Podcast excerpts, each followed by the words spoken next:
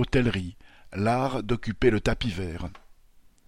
Après les négociations sur la grille salariale achevées le 17 janvier, les patrons de l'hôtellerie-restauration ont entamé mardi 22 février de nouvelles négociations avec les syndicats.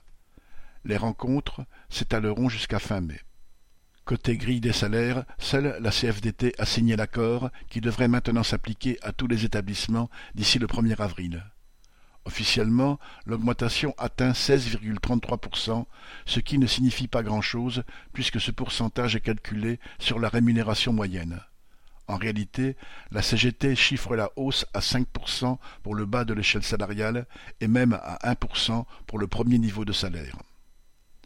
La principale organisation patronale du secteur, l'Union des métiers et des industries de l'hôtellerie, UMIH, dirigée par des représentants des grands groupes, s'est félicitée de l'accord salarial et elle entend bien que les négociations suivantes lui soient aussi favorables. Les problèmes sont nombreux.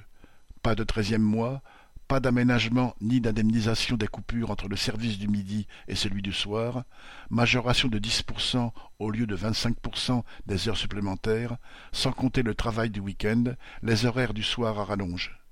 Les conditions de travail sont lourdes et la précarité très fréquente dans certains établissements où les travailleurs peuvent avoir des contrats de quelques heures par semaine. L'UMIH a déjà dit non au treizième mois ou à la prime du dimanche, mais se dit disposé à négocier l'intéressement et l'épargne salariale, ainsi que quelques compensations en jours de repos. Pas de quoi susciter des vocations.